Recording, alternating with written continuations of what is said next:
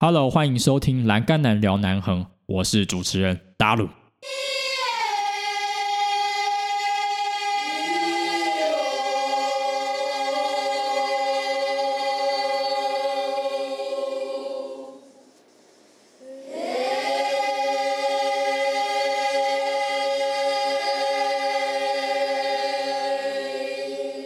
Good evening, everyone. Welcome to our 51st episode of Dalum Talking Highway 20.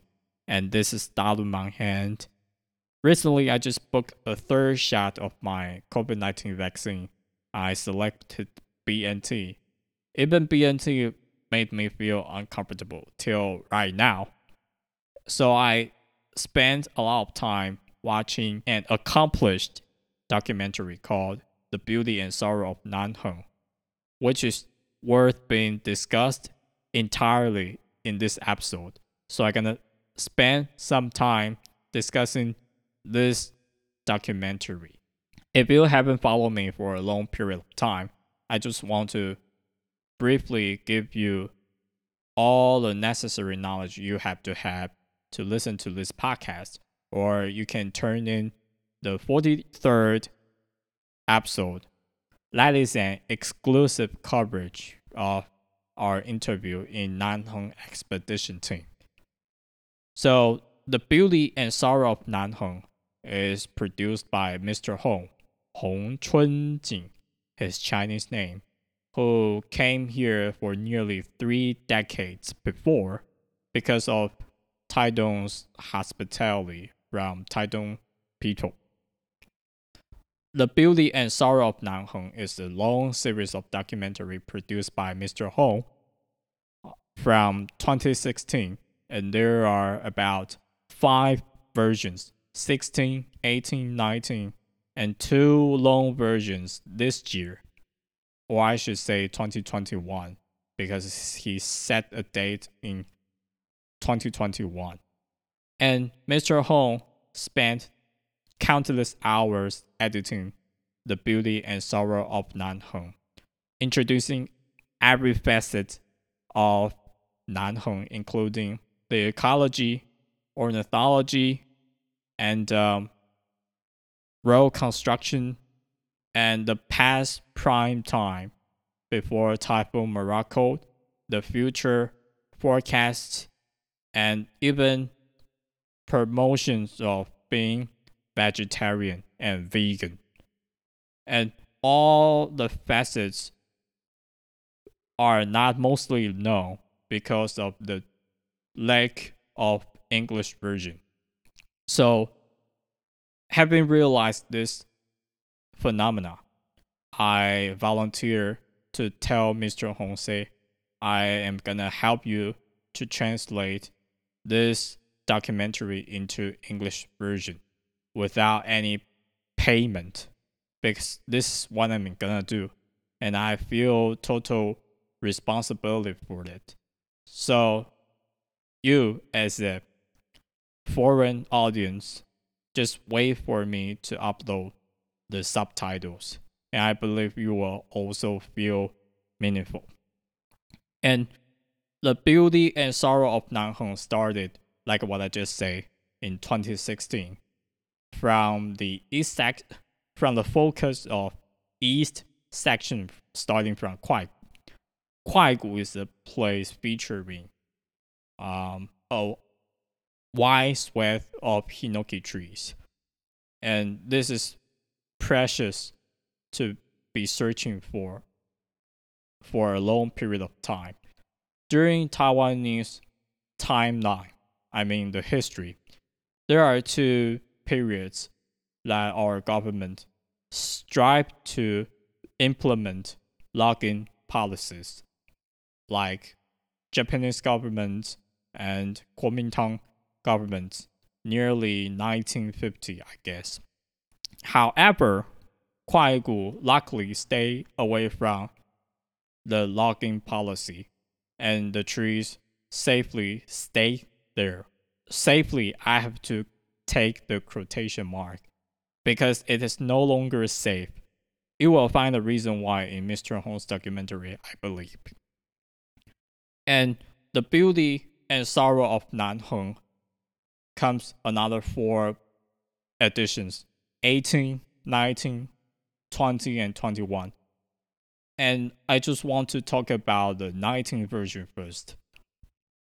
Mr. Hong won a prize because of the dedication and longevity contributions to Nanheng in 2019.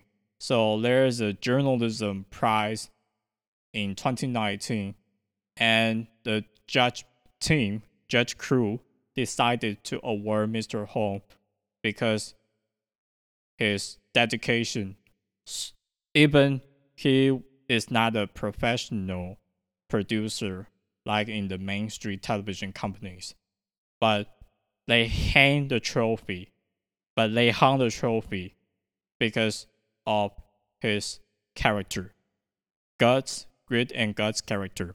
So Mr. Hong earned a special prize in 2019 with his The Beauty and Sorrow of Nan Heng during that year. That was really impressive. And I learned this from our interview back in August 2021. You can also find that in the 43rd episode. After finishing every version of The Beauty and Sorrow of Nan Heng, I repetitively feel overwhelmed. You know what I mean? Just like watching a long timeline and evolution of Nan Heng, starting from 1972, its commencing until now, a half, a bicentennial period, a bicentennial period. You know what I mean? I couldn't believe now Nanheng has commenced for half for 50 years. 50. Yeah, nearly 50 years. And all the evolutions, all the classical images and video recordings. Mr. Hong spent countless hours sitting back in front of his computer desks, editing and cross searching his databases, uh, audio visual materials, only to cap- captivate uh, audience, especially the lovers who embrace, adore Highway 20. Thinking about Nanheng, most of tourists, most of belovers could hardly forget the beauty of Yakou, uh, the highest peak of Nanheng, uh, in a level of two, 2,722 meters, like nine, 19,000 9,000 feet, I guess. I don't know how to measure between uh, miles and kilos. If I am wrong, you can correct me. The beauty and sorrow of Nanheng collects um, tiny pieces from other films uh, in YouTube. If you pay attention to every frame of it, you can find a piece in another uh, special issue.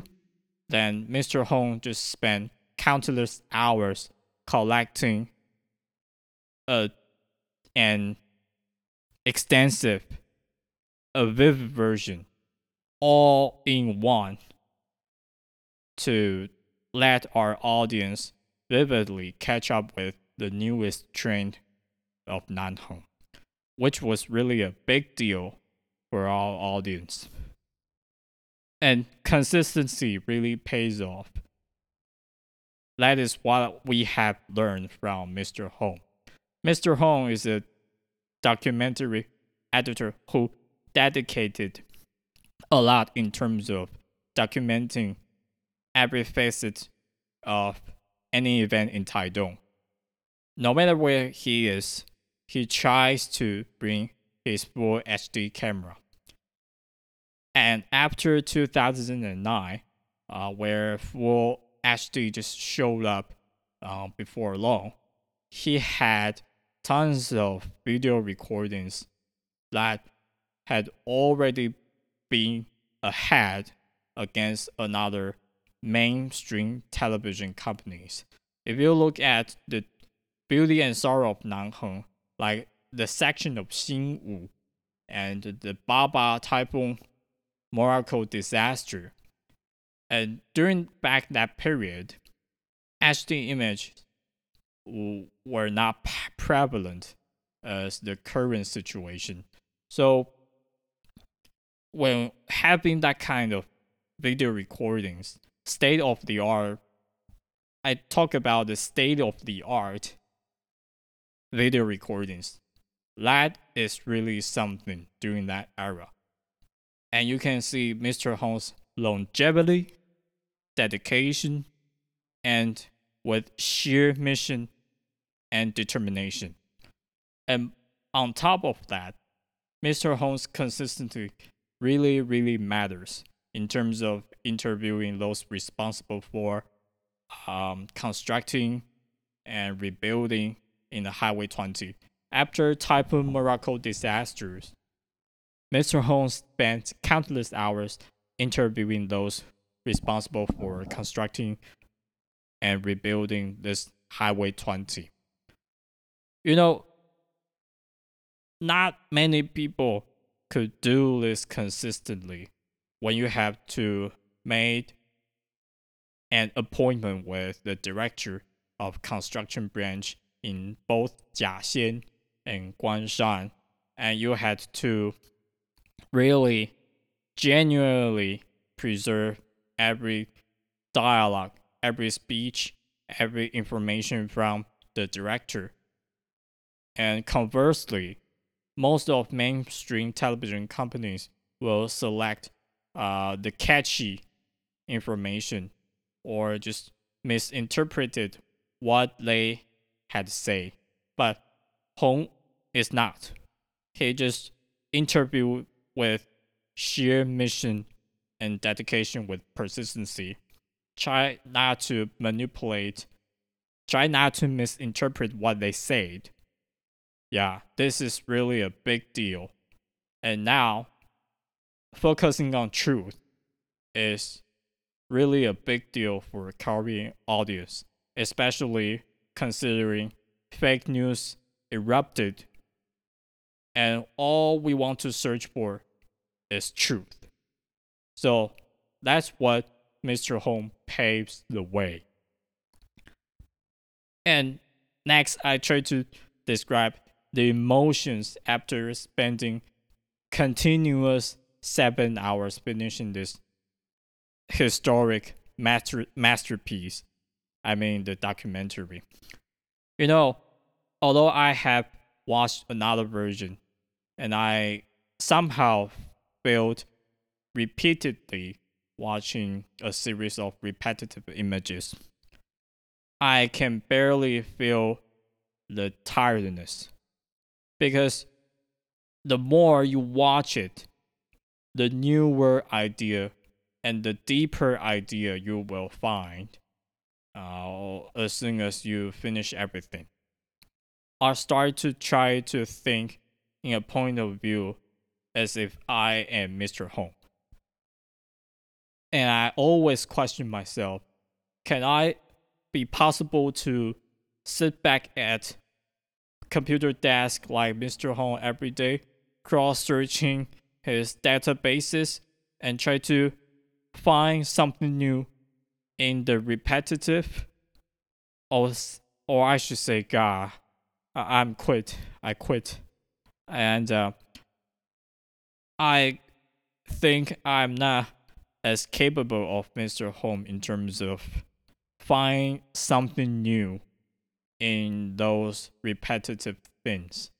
And I think this is the philosophy of our life, you know. Um, I don't know as a as the audiences of my podcast, you if you can find anything special amongst the daily basis, I think this is the homework, the lifetime homework, the lifetime task we should be focusing on.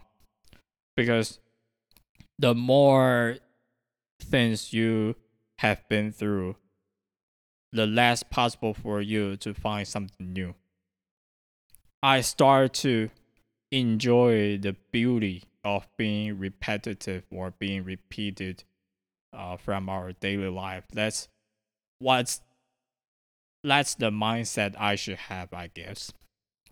Why does this the beauty and sorrow of Nanheng draw such tremendous attention? Because of the persistency and uh, uh in terms of the different generations. When we firstly initially see the image and the video recording of Yakou, the Daguanshan Tunnel has been reshaped a lot of times. Like in 1983, there is a there was a an an arc and white wall, and during the early 2000s, I guess, the the wall was orange one.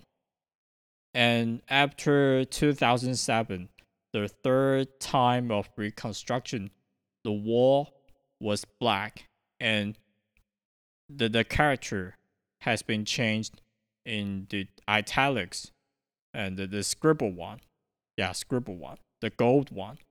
So Mr. Hong elevated his status by documenting Yakou, or I should say a certain place, for nearly three decades, which makes him stand out amongst everyone. The consistency, the persistency, the repetitive work, grinding and grinding those moments was just unbelievable. He embodies the toughness, the greatness, even participates in these press conferences. And like the event of the disconnection of Minba Kelu Bridge, which I just mentioned in the 41st episode. This is the moment that uh, basically TVBS, uh, of television, comes to this kind of places. Or one of my Nanheng expedition team members, Ricky, said, Nanheng always was forgotten during the the the, the hype was not there. And Nanheng was also the the media hype when this road suffered from natural and climate disasters. And this is what all about. When Minba Kelu Bridge was disconnected and when the the debris and the mudslide came from the upstream of Yusui River and erupted. Lots of television companies came, like Formosa, TVBS, and uh, even Sanli, all those mainstream medias. And from another time, it was between Hong and uh, the director or those responsible for Nanheng construction. You know, I just dislike it. I just dislike it. So, if this is the last chapter of Mr. Hong's documentary career, somebody must step up. Yeah, somebody must step up in any way. So, I wish I can be a guy who can be as effective as Mr. Hong but it takes a lot of time. Think about that. Mr. Hong had finally drawn attention because of his documentary for nearly a decade. So it is uneasy for me to draw attentions overnight. Especially I only podcasting for about one and a half years. Yeah. So I have to really grit and grind and try to captivate every chance to really do what I can do so that I can become much more famous. Although I am a low key guy, I try to be famous because of my dedication, longevity, and consistency. That's what matters the most. Uh, speaking of takeaways, as a podcaster, we usually think of the audio impact, uh, like how to affect, how to draw our audience to a better person. We usually think about that. But as soon as I start to know Mr. Hong's video, I start to think about the the visual impact of a clip of a video when you basically listen to your headset and you try to focus on one thing and it's tired if you can have image or video to somehow keep you stable and try not to distract another thing. This is what makes video much more valuable or much more beneficial. And uh, another point is be foolish. Even Mr. Hong has documented Nan Heng for nearly three decades. He still dedicates finding something new for our audience. He keeps re-editing his audio material, audio visual material, I should say, to our audiences, reinterpreted In Zhongwen, we call 一梗多用. Try to utilize all his database with a new purpose. That's the mindset as a KOL to learn period. And the third one is his philosophy in terms of protecting our earth. He proposed that methane is methane accounts for the most part of greenhouse gas emissions, similar to the the thing has been promoted in Cowspiracy, uh, like Leonardo DiCaprio, or something like that. So I started to change my lifestyle, try, trying to eat one meal of vegan or vegetarian, or I should say flexitarian is the embodiment of me. I gradually cultivated this habit because of uh, Mr. Hong's advocate. Even I have learned a lot from Mr. Hong. Do I have to be the same? I guess no, uh, because I I'm gradually cultivating my podcast skill. Uh, it's not overnight for me to boom myself as the the hype, the, the to draw a lot of attention. So I just want to be myself to really do what I can do in podcast area. But I have to network with um, the director, the branch director from Jiaxian and Guanshan, and try to uh, create a lot of materials from them, try to interview them more, and uh, like what I just had done last year, uh, to form to create an expedition team. This will be back in this August, I promise finally, I just want to say thanks to Mr. Hong. Couple a couple of words to deliver my appreciation. You really leave everything in good hands. And if this is the final chapter of your documentary career, how magnificent it is. And I wish you can find another things to do in your life, maybe growing planting more trees to cut down the pace of global warming. And I really appreciate what you have done.